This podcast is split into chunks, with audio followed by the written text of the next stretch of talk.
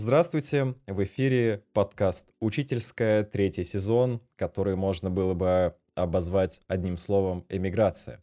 21 сентября 2022 года была объявлена мобилизация, которая в том числе коснулась э, школьных учителей. И сегодня у меня в гостях мой коллега, тоже из Петербурга, Дмитрий, учитель географии, который, так же как и я, прямо сейчас бросил работу учителем, по крайней мере, в российской школе, и уехал. А куда он расскажет сам. А, Дмитрий, добрый вечер. Добрый вечер, а, Кирилл. Наконец-то мы встретились. Ну, если начать... Да, если начать а, с географических подробностей, то я уехал в Республику Кыргызстан и сейчас нахожусь в прекрасном городе Ош. Это второй город страны. Ну, здесь примерно такая же получается история. Между столицей и вторым городом есть какие-то противоречия условно между югом и севером. У нас наоборот, северная столица, а это второй город страны. Вот здесь южная столица, получается, так ее и называют иногда. Ош, южная столица Кыргызстана. Да, и действительно, я уехал из Петербурга после э, а, 11 лет работы в школе. Расскажи немножечко вообще, сколько тебе лет, на вид не скажешь, что ты 11 лет работал в школе. А, мне сейчас 33 года, э, 33 года исполнилось как раз в сентябре, вот. Ну и получается, действительно, в 2011 году в сентябре, в октябре месяце я устроился на работу после университета почти сразу. Там были трудности с поиском, конечно. Молодые специалисты не всем нужны. Мы это прекрасно знаем, мне кажется. И получается, что в 22 году, тоже в октябре, э, я из школы э, уволился. Ну, мне предложили уволиться, потому что там по-другому вопрос э, было решить довольно трудно такая магия цифр. 11 год, 22 год, в сумме 11 лет, и мне сейчас 33. Не хочу цепляться за цифры, но они как это немножко как настраивают на какие-то совпадения и всякие мистические мысли. Обычно я спрашиваю у своих гостей, как они попали в школу, как так вышло, что там хотели бы они, а, хотели ли они становиться учителями в детстве, была ли это их мечта и так далее. Но мне кажется, все эти вопросы немножечко утратили актуальность а, по событиям предыдущего года. Давай мы сразу с места в каньон рванем и расскажи немножечко про то, а, как отреагировала твоя. Так, э, ну это довольно интересный вопрос. Э, я вот не знаю, как в большинстве случаев у нас э, это происходило все довольно тихо. Ну, то есть никакой официальной позиции. Э, не высказывалась, у нас не было по этому поводу собраний. Вот. Э, но с другой стороны, никто не развешивал плакаты с буквами Z по школе. Вот. Э, что тоже очень важно, мне кажется, какого-то давления на коллектив не оказывалось, кроме того давления, которое на нас оказывала политическая повестка. Такое чувство было, что ничего не изменилось. Единственное, что многие люди, я это сам видел из учителей, они ходили такие немножко пришибленные. Ну и я тоже на себе чувствовал какое-то давление. Не очень э, хотелось вообще быть причастным к какой-то государственной структуре. Э, ну, благо, последний год я еще работал в частной школе небольшой, где, ну, по-настоящему действительно э, отдыхал от э, своей работы немножко. Хотя я, давай не будем сразу смешивать. А, от работы я всегда кайфовал. Последний год единственное, что меня действительно хорошо держало в школе и бодрило, это ученики. Приходишь на урок после звонка, и вот это все время твое. Что происходит на переменах? А на переменах я почти из кабинета не выходил. Все, уроки закончились, пошел домой дальше работать. Вот примерно такая ситуация. Я тебя суперски понимаю, потому что когда меня спрашивали, есть ли у тебя друзья э, среди твоих коллег-учителей, я всегда отвечал, что, блин, да мне некогда с ними общаться. На уроках я с детьми, а на переменах я занимаюсь своими делами. Первый год своей работы я вообще предпочитал на переменах немножечко дремать, потому что очень уж много, э, скорее, эмоциональных сил тратилось, и выжатым был как э, лимон. У меня в школе было, кстати, что-то похожее, когда с этим связана небольшая история. 22, кажется, числа у меня были уроки у 11 класса, у гуманитарного, профильного, у которых я вел право. Один из учеников меня на перемене спрашивает, типа, Кирилл Александрович, после звонка, не на перемене, но сразу после звонка он спрашивает, Кирилл Александрович, а война будет? Вот 22 февраля мне задали этот вопрос, и я как бы не, не нашел, что ответить на самом деле. Накануне одна из э, моих коллег поделилась э, со мной информацией. Ее муж военнослужащий. И он говорит то, что с января или с декабря месяца он находится вот в приграничной зоне. И говорит, что туда везут донорскую кровь и боеприпасы. Причем, если боеприпасы на учения, в принципе, возят, это нормальная тема, но вот донорская кровь просто так никуда не поставляется. Мне эта мысль показалась настолько фантастичной, что когда меня спросили, будет ли война, я такой, да ну, крайне маловероятно. А 24 февраля у меня был выходной. В следующий раз я в школу пришел, кажется, только через день или два. И это было очень странно, потому что школа действительно вообще не изменилась. Я ходил по тем же самым коридорам, я смотрел на тех же самых людей. У меня в душе изменилось абсолютно все. То есть я себе 2-3 дня не мог места найти вообще. Я ни о чем кроме этого не думал. И постоянно наблюдал, вглядывался в лица, в выражения. И я не находил никаких отличий. Все занимались тем же самым. Дети на переменах обсуждали абсолютно то же самое, что и на прошлой неделе. Я не знаю, там BTC уходят в армию и все такое. Вот какие обрывки до меня долетали. И меня это шокировало. Я, честно говоря, вообще не задумывался о том, что рано или поздно у нас э, будут вывешивать какие-то Z-плакаты и все такое прочее. Однако я же до этого работал и в другой школе. Самой обычной э, школе в спальном районе Петербурга. И я очень тесно работал со своим завучем. И мне стали рассказывать, как она восприняла войну.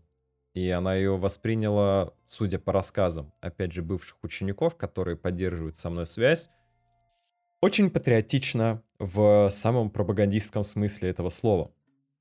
Буквально в первые две недели она организовала акцию, там, «Мы за мир» или что-то вроде того.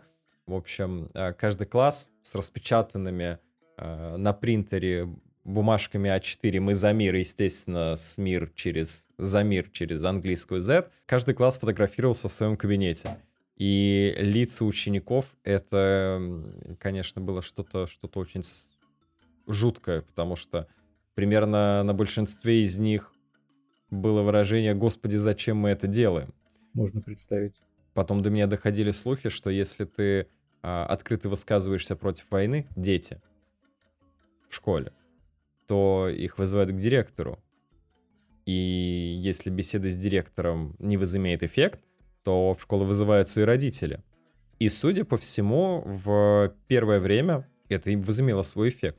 В школе тут же появились Z-плакаты на всех окнах. То есть ты идешь по улице, смотришь на эту школу, а она вся в военной символике. Тут вспоминаются новости про то, как э, воспитатели детских садов выстраивают э, детей в Z-шеренге. А я с этим человеком пять лет бок о бок работал. И нельзя было сказать, что она действительно такая, вот такая. Но история имеет условно положительный конец, потому что родители в какой-то момент все-таки начали жаловаться, и всю эту лавочку с символикой прикрыли.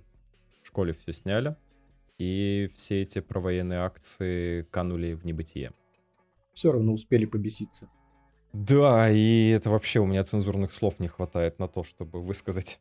В нашей новой школе, кстати, ну, в нашей новой, а, в той школе, в которой я работал последний год, буквально через неделю после войны директор организовал общее собрание. И на этом собрании он, к его чести, артикулировал позицию внутришкольную по поводу происходящих событий. Естественно, никто не называл войну войной, везде спецоперация, ну или, как правило, это был эпитет «Сами понимаете, о чем я» в связи с последними событиями и так далее. Вот этот вот типичный советский или постсоветский канцелярит. Позиция школы оказалась весьма человечной настолько, мне кажется, насколько это было возможно. Потому что директор сказал, люди поделятся на три типа делая отсылку к Великой Французской революции, видимо, на сторонников, на противников и на болото, на всех остальных, которые еще не определились. И он нам по-барски разрешил обсуждать войну друг с другом как угодно, но за одним исключением. Если одному из собеседников разговор начинает доставлять дискомфорт, разговор должен свернуться. То есть он нам рассказал о том, что вот я считаю, что вы все, вне зависимости от вашей политической позиции, в первую очередь классные профессионалы и специалисты, и школа — это в первую очередь рабочее место, поэтому давайте мы свои личные взгляды будем оставлять и делиться с ними только с единомышленниками, а, либо ну вот, а либо по-другому никак. И, соответственно, вот так вот как-то все оно и вышло. Причем мой директор сам по образованию историк и ведет историю. И когда он публично заявил о том, что моя позиция строго положительная, и если вы со мной попытаетесь поспорить, я миллион причин найду на то, чтобы вас переубедить, я, конечно, очень захотел с ним побеседовать на эту тему. Жутко. Но момента так и не предоставилось. Скорее всего, я боялся испортить с ним отношения потому что человек я довольно-таки эмоциональный, вот, и побоялся, что в сердцах смогу что-нибудь такое ему обидное сказать. А может быть, было страшно слушать э, вот эту вот провоенную позицию с какой с какой-нибудь четкой аргументацией, примерно как э, мои разговоры с папой последние полгода об этих событиях проходили. И все внутрисемейных э, у нас никаких разногласий точно не было. Все, э, ну, на мой взгляд, опять же, а- адекватно понимают ситуацию, не видят в этом ничего положительного, хорошего и не угорают от патриотизма. Тут, наверное, какое-то у нас, ну, может быть, такое общество сформировалось и внутри семьи, и в ближайшем окружении.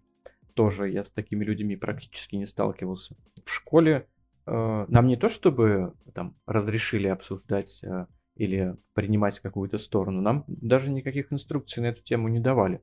Так что кто хотел разговаривать, тот разговаривал там, опять же, друг с другом на переменах или в э, сугубо в личное свободное время. Ну а когда я увольнялся, в принципе, директор, она прекрасно понимает мою позицию, так и сказала, что вашу позицию я знаю, ваши взгляды мне понятны, вот, а, но она все-таки человек, значит, э, человек из структуры, человек э, государства, вот, и сказала мне, что, ну, если, а, если что, мы вас тут прикрывать, конечно же, не будем, вот, а всю информацию о вас дадим, вот, так что лучше, лучше увольняйтесь. А и вообще добавила, иногда, знаете, нужно долг родине отдавать я так быстренько, чисто математически прикинул, что я вот 11 лет после окончания вуза занимаю не самую популярную должность. Честно говоря, не все мечтали действительно быть учителями. Вроде бы там получаю не самые большие деньги за это, но в любом случае я э, получил образование э, за, за бюджетные средства. Я его реализовал, поработал, и мне кажется, с долгами тут уже никаких вопросов э, быть не, ну, не должно. Сколько лет мне еще эти долги родине отдавать? Так что я, в принципе, прервал сотрудничество со школой а, даже с какой-то легкостью поначалу. Ну, скорее всего, это был шок и эйфория. А, у меня и до этого были мысли, и как у многих, наверное, там что-то поменять, может быть, а, место работы. Хотя я, я тоже не в одной школе работал. То есть вот в этой конкретной 11 лет последние. А так был и Дом творчества, и другие образовательные учреждения, ну, тоже школы в разных районах. И как-то, э, короче говоря, я про то, что желание-то, может, оно и было что-то поменять, но, конечно же, это нельзя назвать его воплощением. Я совершенно не этого хотел, но отнесся с какой-то легкостью, и мне казалось на тот момент, что я прекрасно понимаю ситуацию. А до этого думал, что так сложно расстаться с работой. Ну, во-первых, учебный год нужно заканчивать в любом случае. Тут ответственность перед учениками, да. Во-вторых, ну а как же, значит, если уволишься, нужно новую работу искать, а как-то за квартиру платить, кушать надо. Вот, э, что я буду делать это время? Ну, как-то довольно быстро нашелся. Ну, опять же, скорее всего, это эйфория, какая-то чувство легкости, там, не знаю, ощущение чего-то нового, путешествия, ну и так далее. В принципе, я сейчас воспринимаю себя как а, просто как путешествующего географа. Для моей профессии, наверное, это даже полезно. Вот там два месяца буквально мы сейчас записываем 1 декабря. 1 октября, получается, я уже вечером сел на самолет, и 2 октября я уже был в Аше. Ровно два месяца прошло, я уже побывал три раза в Бишкеке, проходил, кстати, собеседование в Бишкекской школе, в э, городе Джалалабад. А, меня готовы были принять на работу, но я в тот момент передумал. Скажи по поводу своего отъезда. Во-первых, дорого ли ты взял, дорого ли ты взял билеты? Как тебя, в принципе, из школы отпустили? То есть работал ли ты две недели, не работал, и вообще на каких условиях вы расстались с директором? Тоже любопытный, наверное, вопрос. Я думаю, что не только мы с тобой уволились, у всех своя история. Я твою тоже хотел бы послушать. Так, значит, как это было? А, где-то в течение нескольких дней Вообще, вся эта ситуация, мне кажется, она родилась у меня еще а, в конце лета. В принципе, такая классическая история. Где-то в конце лета, в августе, учителя начинают грустить. Я думаю, многих касается. А, но в этот раз я грустил больше обычного. Не, не только потому, что я там не хотел выходить на работу, и меня это как-то тяготило, а кажется, просто последние пару лет уже, ну, может, какое-то выгорание, правда, произошло. Может быть, надо было брать этот э, бесплатный отпуск, который дается по десятилетней отработке, ну, на год просто, в деревню уехать. Но, опять же, как эти деньги-то где брать? Не решился, короче говоря, и, наверное, это была ошибка. Надо было об этом в августе подумать. И в сентябре я умудрился уже э, там поболеть, э, и, в принципе, себя как-то чувствовал, ну, эмоционально очень тяжело, непривычно. Пришел, провел свои уроки, пошел дальше грустить. Вот. Спасал спорт, встречи с друзьями, само собой, с родными. Чем заканчивается? Мы несколько дней э, обсуждали мою ситуацию, она, ну, в двух словах такая. У меня нет военного билета. Я слишком долго учился, то есть где-то до 27-летнего возраста, и в армию не ходил. Какой-то годик там где-то у меня э, был такой, когда я и не учился, а, и в армию не ходил. Вот. И поэтому мне в 27 книжечку это не выдали. Ну, там немножко понамекали, максимально размыто на то, что ситуация несложная, можно что-то сделать. Но, скорее всего, говорили про деньги. А я дурака включил, в общем, э, прошел комиссию. Все еще говорят, что что-то можно как-то решить.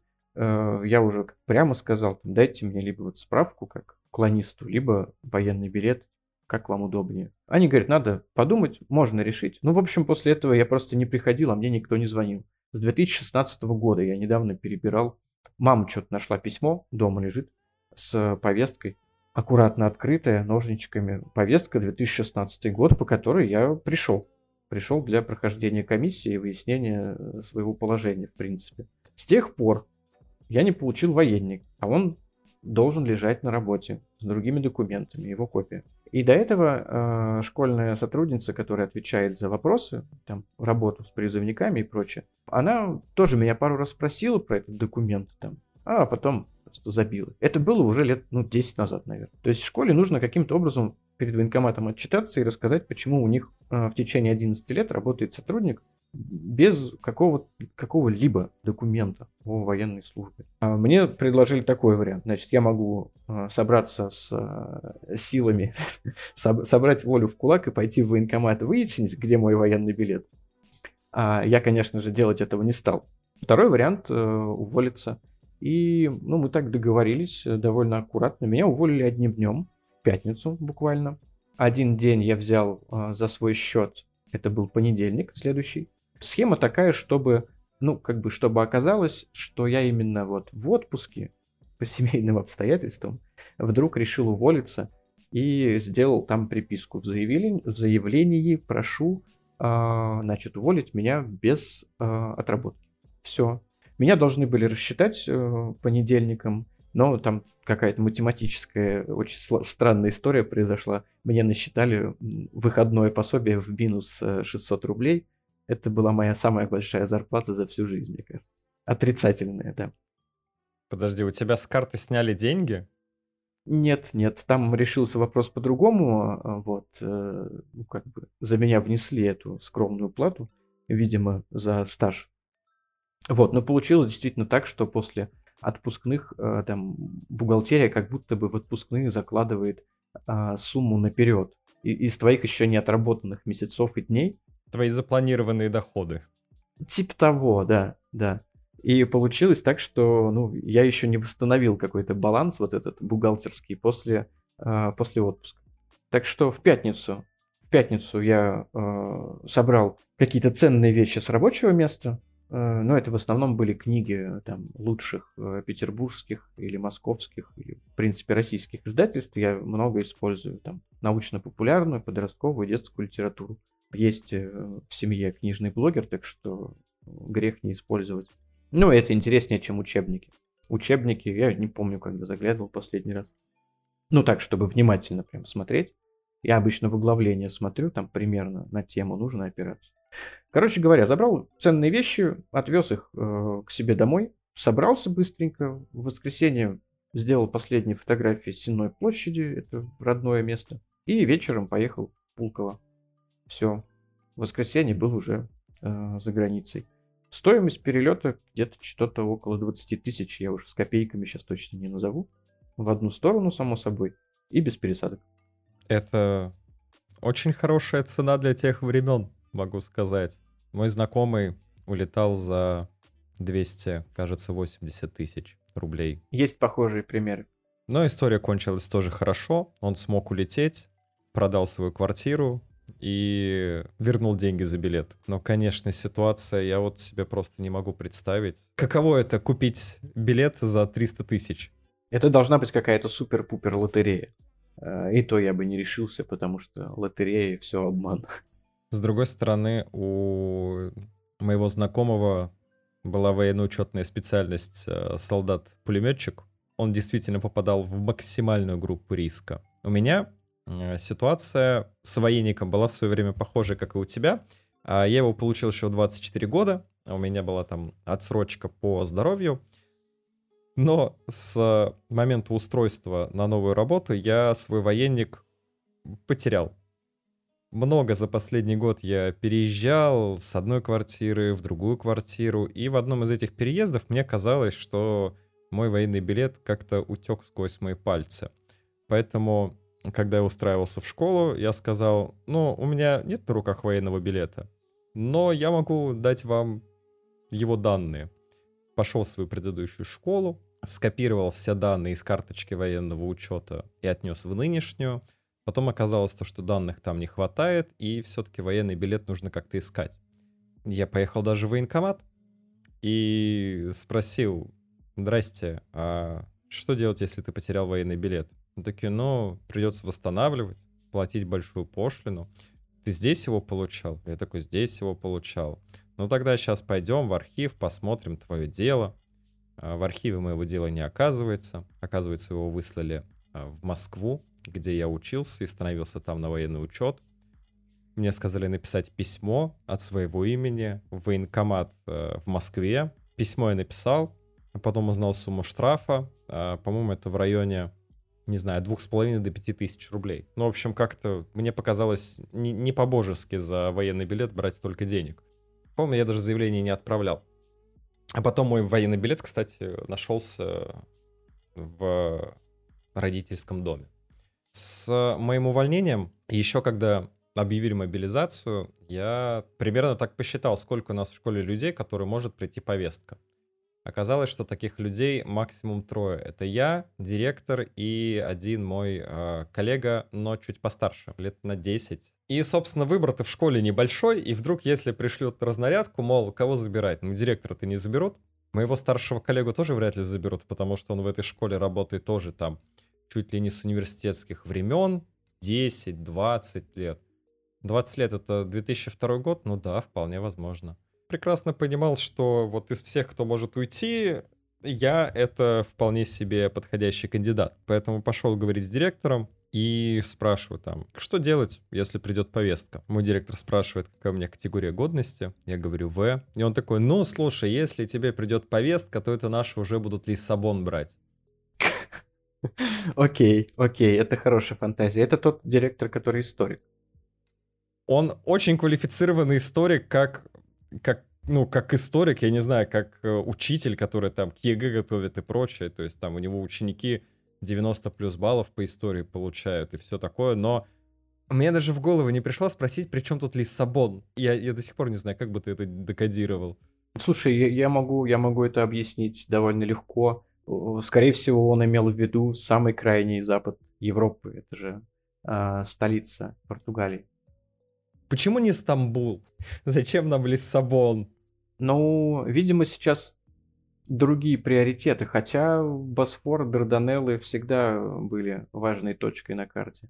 Лиссабон, не знаю, Лиссабон нужно было брать, мне кажется, где-то в 15 веке, когда у них расцвет навигации, мореплавания. Когда сам Лиссабон отхватил себе неплохой кусочек мира. Ну да, да. Первая, первая э, католическая держава на диком западе Европы. Где-то я такую фразу прочитал. Интересный эпитет. В общем, про Лиссабон он мне сказал, и потом, да ладно, не парься, короче, ничего не будет. Я такой, ладно, предположим, мы не паримся, ну а если все же будет, давайте подумаем. И он сказал замечательную вещь. Мы живем в бюрократической стране и в весьма в бюрократизированном социальном институте. Стопудово, до того, как рассылать повестки, в школах спустят документы с вопросами о том, а кто у вас есть. Поэтому э, мы с ним договорились следующим образом. Если военкомат присылает какой-то вопрос, то он тут же мне об этом говорит. И буквально проходит несколько дней, и мне звонит директор. И я думаю, это все началось, что ли? Я беру трубку, он говорит, слушай, ты не поверишь, э, пришла бумажка, предоставьте, пожалуйста, списки тех, э, у кого от армии отсрочка, от мобилизации отсрочка. Директор, собственно, и спрашивает, а, а я не знаю, у кого отсрочка, какие там критерии и условия. И ему говорят, все, кто старше 27 и не служил, по-моему. У нас получалось, что со строчками абсолютно все. То есть э, те, кто на срочную службу уже не будет призван. И он говорит, все, расслабься, все в порядке. Я такой, ну ладно, хорошо, можно выдохнуть. Проходит еще два дня. И он мне звонит и говорит, о, а тут, кстати, пришел запрос на всех военно обязанных с именами, паролями, явками, личными телефонами, мест, местом жительства и так далее. И тут я понимаю, что, ну, похоже, вот оно и все. На мой вопрос, можно ли ему не вручать повестку, в плане, если ему придет повестка, может ли он мне сначала позвонить и сказать там, не приходи больше на работу, и я и не приду, он как э, настоящий э, управленец и бизнесмен сказал, что, слушай, нет, мне самому за это по головке не погладят, поэтому если повестка тебе придет, я тебе ее вручу. Но пока она не пришла, мы с тобой можем дружить. Поэтому я ему сказал, что ну тогда я в понедельник на работу не приду, а это был где-то четверг или в пятницу. Он сказал, хорошо, тогда сегодня твой последний рабочий день, а это как раз был мой выходной день, я сидел дома, и все. Причем утром этого дня или накануне я купил билет до Таджикистана, но возвратный. И мне казалось, что к понедельнику, к 3 октября, а это практически были дни референдумов, ну или решение по этим референдумам должно было приняться в пятницу вечером.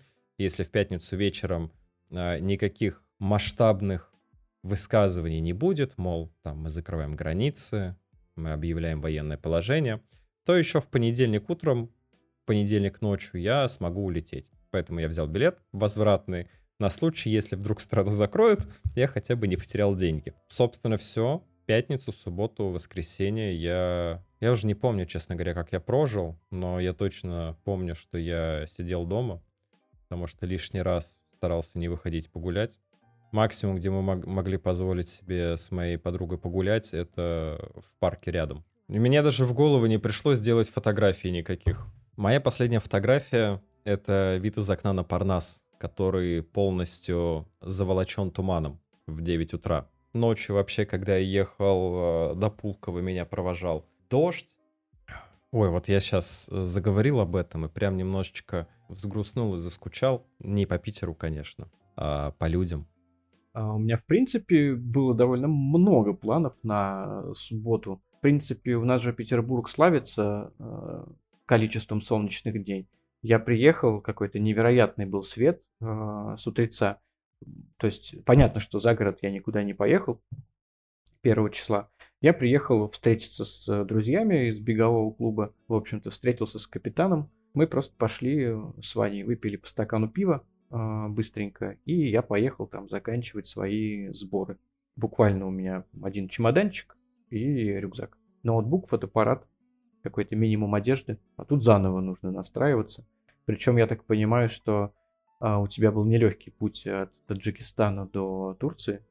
На самом деле нет, он был, он был очень простым по своему содержанию, потому что я прилетел в Таджикистан, и это оказалась очень гостеприимная страна. Ни с чем негативным я в Таджикистане не столкнулся. И взял себе билеты через две недели в Турцию, где меня ждали друзья. Все.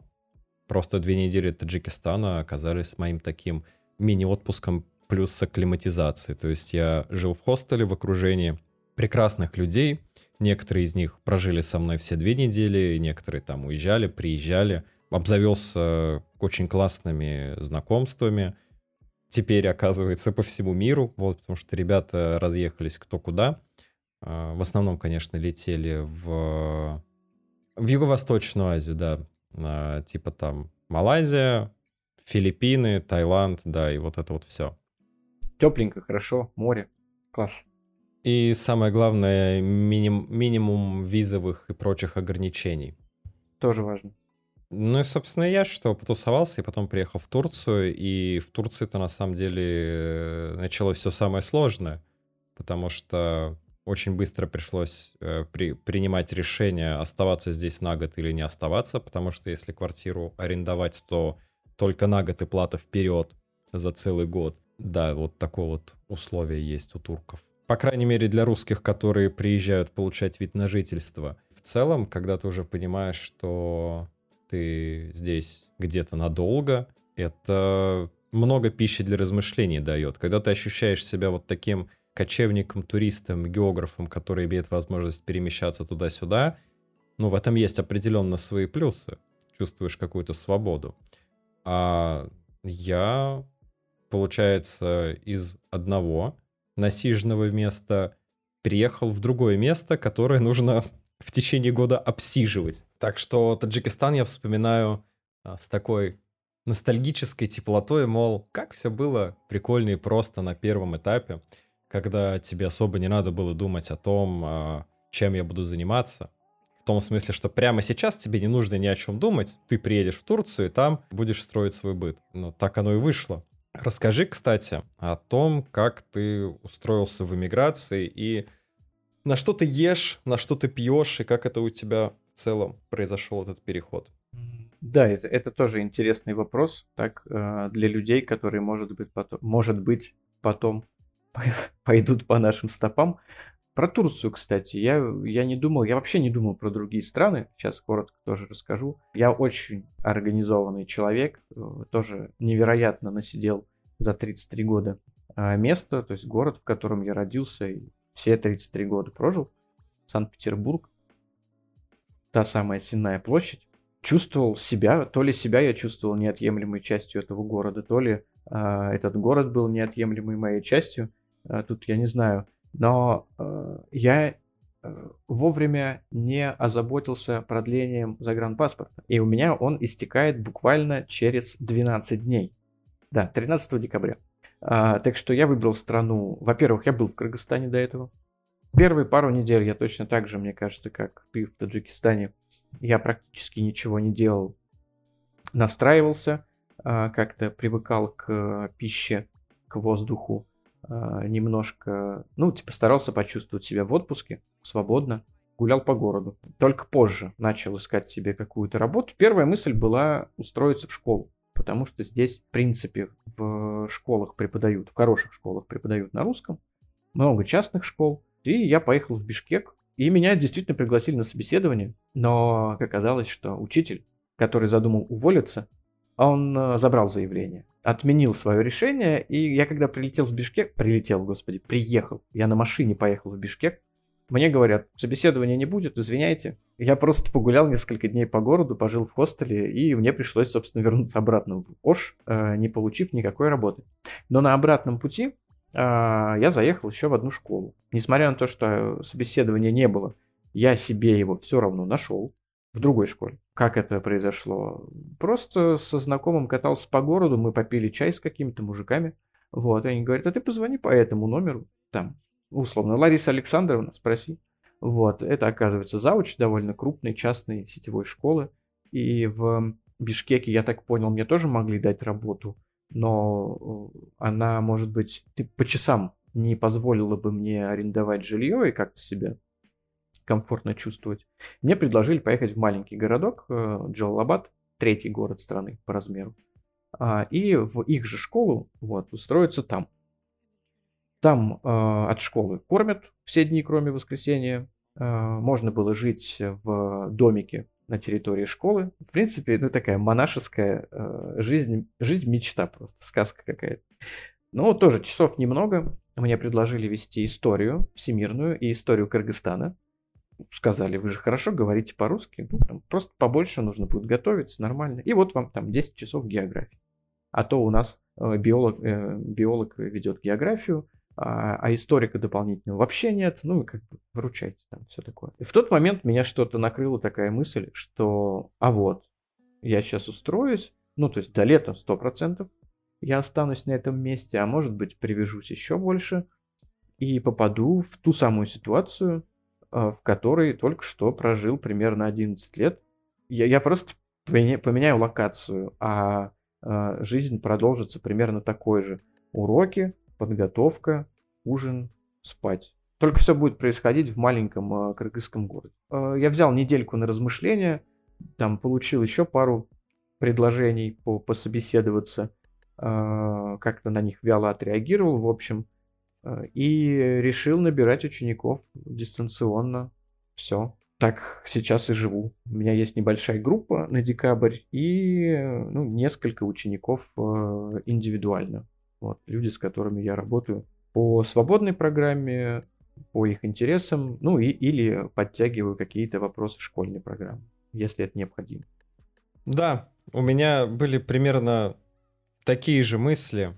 Какой смысл менять шило на мыло? Я не знаю. Я последние года три или четыре, ладно, не четыре, то последние года два или три, я точно думал, что нужно что-то менять нужно что-то менять. Все, на что меня хватило, это поменять школу. Хотя, честно говоря, я увольнялся-то из предыдущей школы просто в никуда.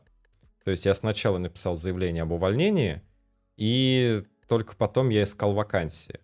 Причем не то чтобы я вакансии искал, я отдался в руки случаю и увидел, как одна из моих коллег, с которой мы вместе учились в университете, э, увольняется со своей школы, и, по сути, я просто пришел на ее место в хорошую школу. Школа-то, в принципе, и оказалась-то хорошей, как минимум максимально вменяемой. Но за весь прошлый год, то, что я работал, я думал, господи, ну, по-моему, дело не в школе, а дело в том, чем я занимаюсь. Э, вообще не представляю, как, какие бы мысли у меня были после 11 лет.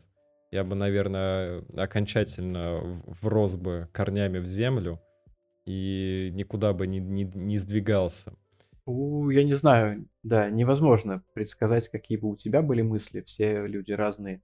И мне хочется верить, что я в большей степени, или как это, в, в, в достаточной степени свою кукуху сохранил, вот, э, и последние пару лет, ну, ладно, правда, на какой-то консервации находился, вот, там последняя что-то такое, какие-то попытки привести себя в чувство, там, с другом подкаст завели по географии. Как-то стал побольше читать, но, в принципе, обложил себя книгами, вот почему я действительно скучаю по своему кабинету. Очень много крутой информации, и, которую можно давать на уроках, и я, собственно, я, конечно, отталкивался всегда от, э, там, типа, от программы, но настолько часто ее игнорировал, что она сильно терялась, собственно, в каких-то, в моих занятиях, Э, мы просто выбирали более интересные, то есть делали какой-то крен там, допустим, в историю географических открытий, которых очень мало в школьной программе.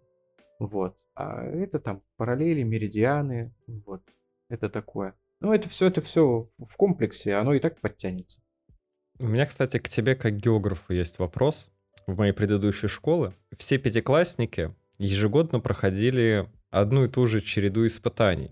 Эта череда испытаний так и называлась — география. На моей памяти было вот пять параллелей пятых классов, которые я знаю и вел. И все из них массово в первой и во второй четверти получали по географии двойки. Вот примерно 50% двоек. По крайней мере, по совокупности первая и вторая четверть он получал двойку либо в первой четверти, либо во второй четверти. Таких детей было половина. Причем каждый год это все было по одним и тем же лекалам. Дети получают двойки. Их родители идут жаловаться на учителя, директору. Мол, ну не, это же ненормально, что дети получают двойки, типа все. Ну там 50%, 60, 70. Директор, естественно, каждый раз вызывал этого учителя, сводил их с родителями. И учитель объясняла, что ваши дети ничего не знают и не умеют, и двойки они получают заслуженно. Вот смотрите, тетрадь с проверочными каждого ребенка. Вот здесь два, два, ну тут потому что он не знает. Вот здесь, здесь и здесь. Смотрите, следующая работа. Тоже два, здесь он не знает. И он не пришел переписать. Домашние работы они не сдают. Вот смотрите, у меня все домашние работы. Она прям на пальцах объясняла и показывала, почему у всех детей каждая двойка заслуженная. Исходя из того, что этот фестиваль проходил каждый год, каждая двойка реально была заслуженной. Ну, как минимум, исходя из требований, которые ставил учитель, дети, очевидно, этим требованиям не соответствовали. А свои требования учитель объясняла тем, что вот такая программа, вот смотрите, вот в учебнике написано это, это и это, я спрашиваю исключительно по учебнику, вот это, это и это, но они не могут ответить на эти вопросы. Мы все на уроке проходили. Как ты это прокомментируешь? Интересно, попробую какое-то сейчас сформулировать экспертное мнение, все-таки профессия же. Ну, во-первых, в пятом классе что сделали, короче, с учебником географии? Раньше география всегда начиналась в шестом классе, а не в пятом. И э, программа пятого класса появилась э, при, примерно как Ева из ребра Адама. То есть отщипнули от учебника шестого класса кусочек, поменьше, кстати говоря, и, и самый э, занудный. Вот. А, и, наверное, может быть поэтому, потому что мне кажется, что он никакой модерации не прошел. А, очень часто встречаются сейчас учебники, можно даже сравнить там еще какие-то старенькие, которые называются пятый-шестой класс, вот начальный курс. И вот совершенно новые, пятый и шестой. И содержательно это одно и то же. Я не могу сказать, что там что-то прям суперсложное, а, но просто в пятом классе, э, может быть, нужно требования какие-то помягче сделать. Там есть непростые вещи, ну, например, с э, там, топографическими планами и картами. Там сразу появляется очень много новых э, терминов. То есть они, может быть, не успевают пополнять свой словарь. И при этом э, все вот эти темы, они, ну как, раз в неделю география, которая, ну, в мою бытность еще была два раза в неделю. И какое-то время, когда я работать начинал, тоже раз в неделю. Из головы все вылетает, конечно же. Э, это кажется довольно скучным. Ну и если мы имеем в виду одного и того же преподавателя с фестивалем двоек, то это какая-то, ну как будто, может это метод такой, вот, э, может быть, она переоценивает как-то э, строгость или скорее э, преувеличивает строгость и переоценивает важность этих знаний в пятом классе. Ну, то есть многие вещи можно называть проще, дать как-то побольше какого-то увлекательного материала. Про домашки вообще молчу. Я старался, по крайней мере, своих учеников домашними заданиями не обременять формальными. Я старался дать им что-то почитать, ну, то есть ссылочку на статью, что-то посмотреть, если есть хороший сюжет. А так, чтобы там, как бы, прочитайте параграф, ответьте на все вопросы, заполните рабочую тетрадь, такого, такого за собой не помню. И дело не в том, что мне потом это все нужно проверять, а дело в том, что, ну, какие-то задания можно для практики постараться успеть сделать на уроке а, а дома пускай занимаются тем, за что их будут больше ругать. Математикой, русским языком и, и так далее. Коллеги тоже часто, ну как, шутили, не шутили, скорее как-то злорадствовали. Вот, Дмитрий Игоревич, вам-то легко, географию никто в этом году не сдает. Я говорю, каждый сам выбирал себе специализацию. Мне это нравится, я не прогадал. Ну, это все шутки, конечно.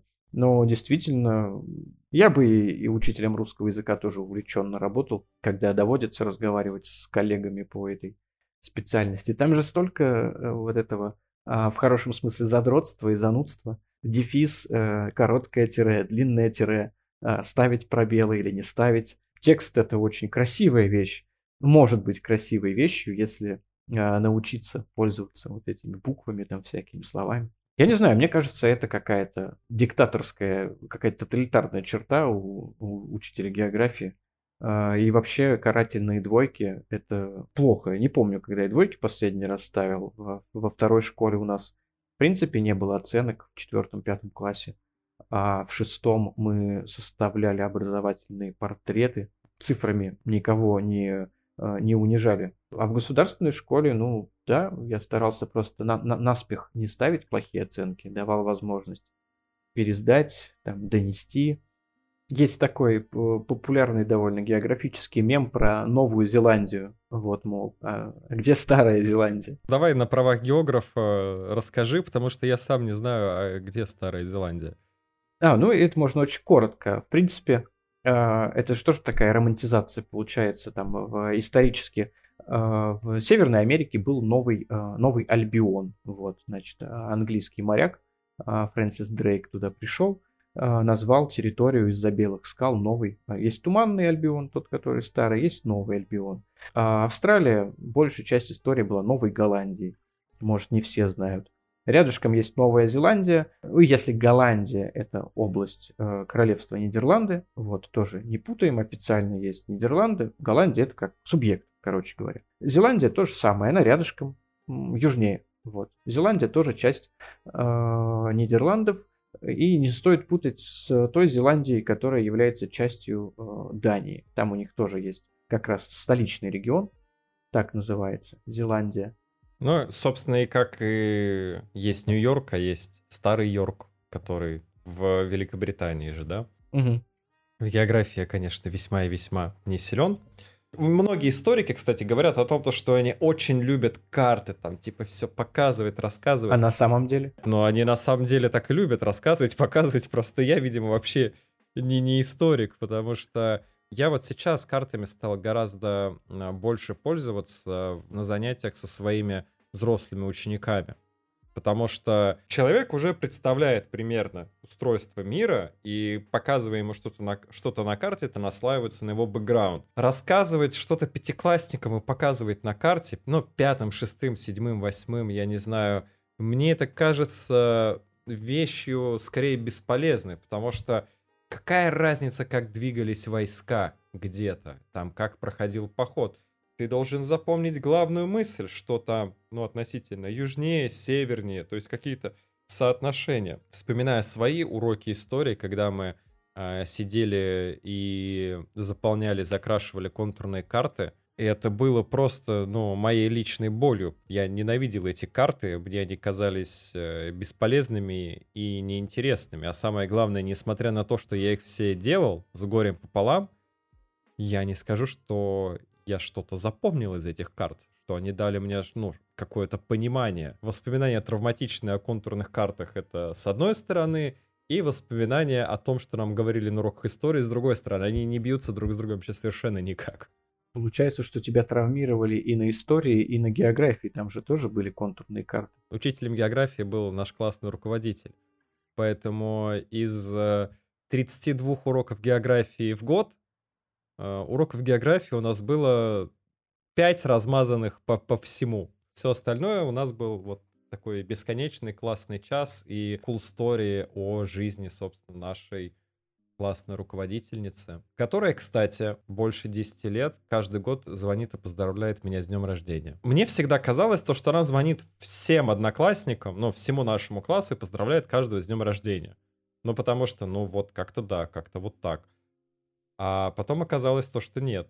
Она много кому не звонит, и я не знаю ни одного, кому бы она звонила. А мне звонит. Потом я это, конечно, стал связывать с тем, то, что она ну, узнала, что я работаю учителем. Но был момент, когда она этого не знала, ну, потому что я тогда еще не был учителем, но она, тем не менее, звонила. Вообще удивительно и странно, чем я заслужил такое внимание. Возможно, тем, что я готов был каждый раз в свой день рождения 40 минут говорить ей «Угу, угу, угу, Угу, угу, да, да, да.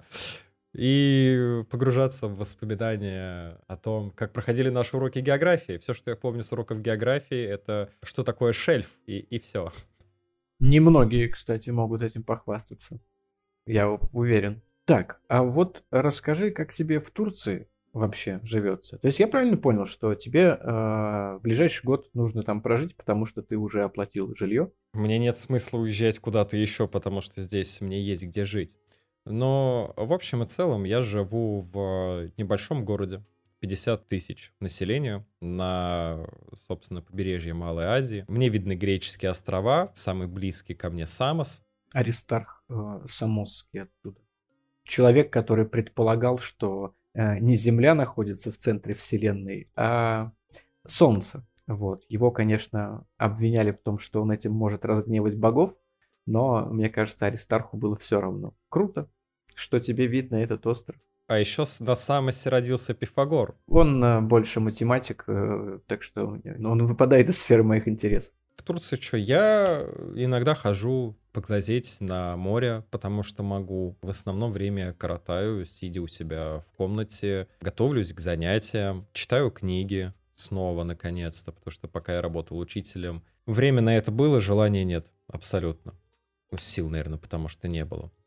На самом деле мой быт вообще не изменился по сравнению с Петербургом. Единственное, он стал более размеренным, потому что если раньше я засыпал в 5 утра, просыпался в 8, ехал на работу, чтобы потом после работы приехать и доспать, и вот этот вот круг, он как-то замыкался, то последний месяц в Турции я ложусь более-менее в одно время, я встаю в одно время, у меня появилось время на завтрак, потому что последние пять лет мой традиционный завтрак это был разбить три сырых яйца, залить их молоком, перемешать, выпить, запивая чаем.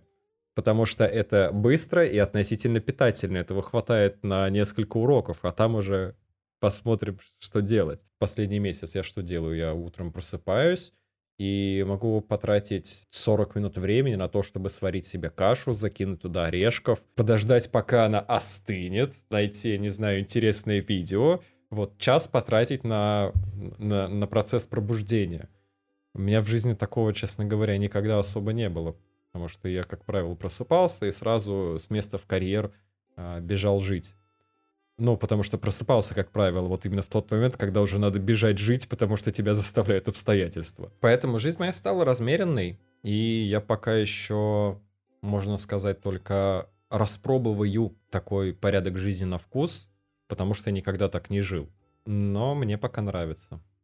Интересно. Ну, я прямо сейчас ты рассказывал про свои утра. Один в один, можно сказать. Правда, когда ты про сырые яйца говорил, я представил скорее какого-то ирландского работягу, который по классике разбивает яйцо в стакан с пивом, выпивает залпом э, и идет на завод. С завтраками очень похожая история. Я старался иногда, особенно когда начал в бассейн ходить, э, вставать пораньше. Бассейн там первый сеанс в 7 утра, чтобы поесть перед бассейном, поесть после и поехать на работу. Это схема идеального дня. Конечно же, так получалось там раз в 2-3 недели. И в бассейн все равно приходилось ходить вечером, а утро, ну, оно примерно укладывалось по часам в 15 минут. Э, встать, поставить кофе, э, вариться яйца. Я их все-таки варил. Опять же, их можно очень быстро остудить. С кашей так не получится, ее холодной водой не зальешь. Чищу зубы, скидываю все необходимое в рюкзак. О, кофе готов. Кофе дома не пьется, наливается в термокружку. Съедается то, что можно съесть. Как правило, это какие-то фрукты. В рюкзак баночку кефира, два банана, а на работе сухие мюсли. Так что уже после первого урока можно сделать остановочку, насыпать себе мюслей в чашку, залить кефиром, вот, и позавтракать нормально. И так, да, последние, ну, наверное, все годы не смог научить себя вставать заранее. Я все время очень много думаю в этот момент. У меня же нет какой-то основательной причины встать вот раньше. Я могу даже проснуться раньше, потом обратно уснуть, потом опять проснуться, но вставать не буду. А потом все, 20 минут, но это уже, это уже предел. Все, вот теперь нужно двигаться. Здесь э, история похожая на твою. Город это тебе не Петербург. Тут, значит, мне ни в какое учреждение рано утром не нужно. А, разница с э, Святым Петроградом 3 часа дня. С, если у меня ученики из Турции, время такое же. А вот если из Сербии уже 5 часов, Швейцария тоже 5. Ко мне попросили заниматься из Коста-Рики. но, видимо, придут на занятия в январе, и там у нас вообще будет какой-то перевернутый режим совершенно. Так что получается так, что я работаю, вот именно уроки, я провожу в то время, которое я максимально эффективен. Вечером, то есть после обеда. Я уже спокойно, вот как, как ты примерно, проснулся там в течение часа, сходил в душ, сварил гречу, покушал, почитал с телефончика, кофе попил, а, поднялся, можно подготовиться к уроку. То есть они как минимум будут там через 5, 6, а то и 7 часов, например. Все, время в основном проводится вот в этой келье. Э, иногда я для смены обстановки иду работать э, в коворкинг. По крайней мере, один коворкинг в Аше есть. Удовольствие стоит 300 сом, но это за весь день. Ну, то есть это что-то там 200 рублей. За весь день э, время проводишь с хорошим интернетом, и, ну, вроде как в такой более рабочей обстановке. Не отвлекаешься ни на что. А вот. Или в кафе иду, где есть хороший Wi-Fi, и если ты за 3-4 часа заказал только одну чашку кофе, тебе никто не задает никаких вопросов, и ты не чувствуешь себя неловко, а можешь даже э, с улыбкой подойти и попросить стакан воды, вот, а потом еще раз стакан воды, ну вот, все, как бы я уже внес свой вклад в развитие вашего бизнеса. Здесь очень мало кофеин, но если хочешь найти русского, нужно идти в место, где есть Wi-Fi и кофе. Потому что обычно в, э, в какой-нибудь там чайкане или просто в заведении а-ля Samsung X24, там тебе под э, как бы там написано, конечно, кофе, но тебе нальют кофе три в одном или э, там поболтают пакетик чая в стакане с кипятком. Конечно же, никакого Wi-Fi, никому там это не нужно за едой. Жирными руками ноутбук трогать никто не собирается здесь. Вот. А в кафе собираются вот да, чуваки с ноутбуками, деловые. В Бишкеке было очень легко наступить на программиста. Я всем говорил, когда меня спрашивали, чем я занимаюсь, говорю, у меня профессия редкая. Какая? Учитель географии. Действительно, ну так вот оглядываешься, ни одного учителя вокруг нет. А, все занимаются в своих компьютерах чем-то другим. Кстати, тоже вот ты говорил про там друзей, ты обзавелся друзьями в Таджикистане, в хостеле, правильно? В принципе, в Бишкеке у меня исключительно местные друзья, а в Ош я приехал. Вот это педагогический триумф, короче говоря. Почему я поехал в Ош? А, искал билет на Иссыкуль. Стоило не очень дорого, там что-то 17-19 тысяч. И от Иссыкули, от озера, там аэропорт стоит. На берегу посреди поля видно горы, видно озеро. Ветрище жуткий, как правило, особенно осенью. И оттуда довольно легко добраться до Бишкека. Но билет этот я купить не успел. А в Инстаграме у одного своего бывшего ученика я видел, что он, значит, стоит на горе Сулайманто, город Ош. И я думаю, ладно, попробуем такой вариант. Написал ему, как вы там, надолго, устроились, нет? Он говорит, все нормально. Я говорю, ну, ничего, если я к вам на пару дней, потом в Бишкек, ну, там хоть увидимся, пообщаемся. Я его учил, когда он был в восьмом классе. Сейчас ему 21 год. Когда уволился, мы не виделись. И вот только-только заканчивалась пандемия, ее еще не сняли, все ограничения. Мы с ним встретились, когда э, во время панкушного концерта в Питере выступала группа Garlic Kings. Он ну, не на меня прыгнул со сцены, но где-то рядом, короче говоря. Я его подхватил, он на меня посмотрел, говорит, Дмитрий Игоревич. И тогда мы увиделись, обменялись, собственно, контактами, а, узнали, как что, как дела друг у друга. И опять затихло общение. Вот я приезжаю к нему, собственно, у меня аэропорт, две маршрутки. Встречаемся, я начинаю жить с ним, с его приятелем. Они занимаются видеопроизводством, ну, то есть там монтаж, съемка, сценарий, все такое. 21 год моему ученику, бывшему, 22 его корешу. Вот, мы, собственно, как-то дружимся. Я после неудачной поездки в Бишкек передумываю отсюда выезжать и остаюсь в Аше, уже строить свою дистанционную карьеру, а ребята, наоборот, после поездки в Алматы собирают вещи и улепетывают туда, потому что а, в плане такой медийной работы, там, конечно, есть чем заняться, туда чуть ли не все, ну не все, конечно, киноделы туда переехали, но большое количество из Петербурга, из их э, именно сферы, из их индустрии. И они уехали туда, и в итоге э, я живу здесь один, выполняю функцию, наверное, старшего сына. А, я живу с хозяевами, у меня есть мама и папа, младшая сестренка, бабушка и дедушка, вот приехали братья моей хозяйки. При этом я правда живу в комнате старшего сына, как прекрасно перевернулся мир. Вот, он живет в Москве, конечно же, и работает там. Ему 21 год, а я, значит, живу и работаю здесь и отправляю деньги на родину. Ну, то есть, условно, там, оплачиваю свою квартиру. Э, кто бы мог подумать об этом? Ну, даже три года назад, мне кажется, это, это было бы такой хороший, ну, просто шуткой там, или это что-то из стендапа. Так что вот, да, мой ученик э, решил уехать в Ош немного первее меня, и я как бы, получается, воспользовался вот этим знакомством э, и его хорошими обо мне воспоминаниями. И здесь люди очень, ну, как сказать, его какие-то друзья, знаком... наши общие знакомые очень удивлялись, когда услышали эту историю, я, может быть, ну, борода, конечно, старит, но все равно никто не может там сразу подумать, чего, ты его в школе учил. Забавный. Но это очень смешная история, мне кажется. Вот, тусуюсь со своим учеником. Насколько я понял, у тебя в ипотеку квартира в России.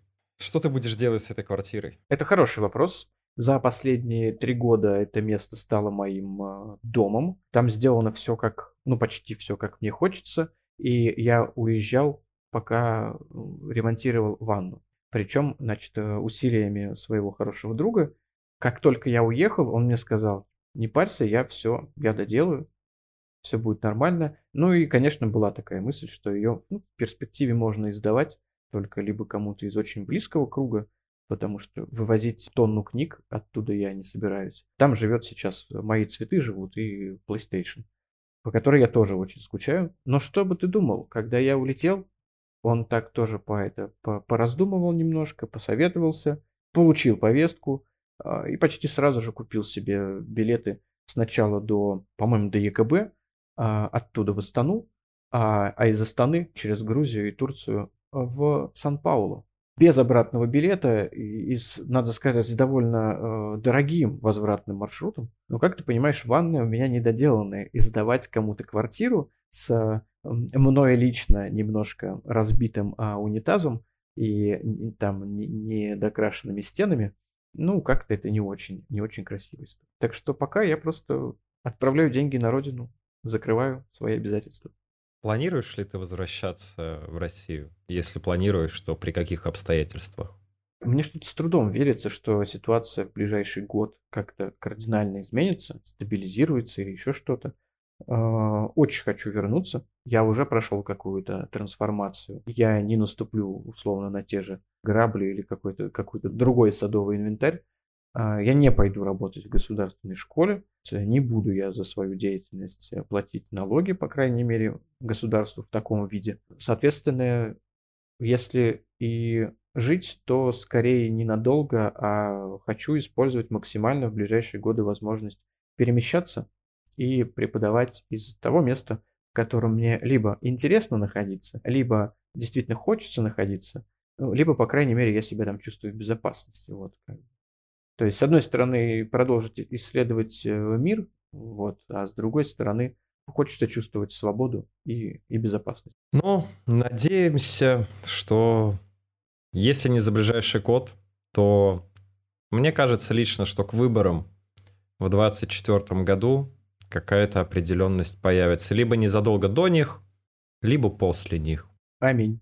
На этом, я думаю, выпуск подкаста про то, как переезжать и с чем сталкиваются при переезде э, учителя, можно, собственно говоря, считать его завершенным. Э, всем спасибо большое за внимание. Спасибо нашим слушателям. Большое спасибо слушателям и тебе, Кирилл, тоже за то, что меня пригласил. Дима, взаимно. Было очень приятно с тобой побеседовать. Всем до новых выпусков. Спасибо.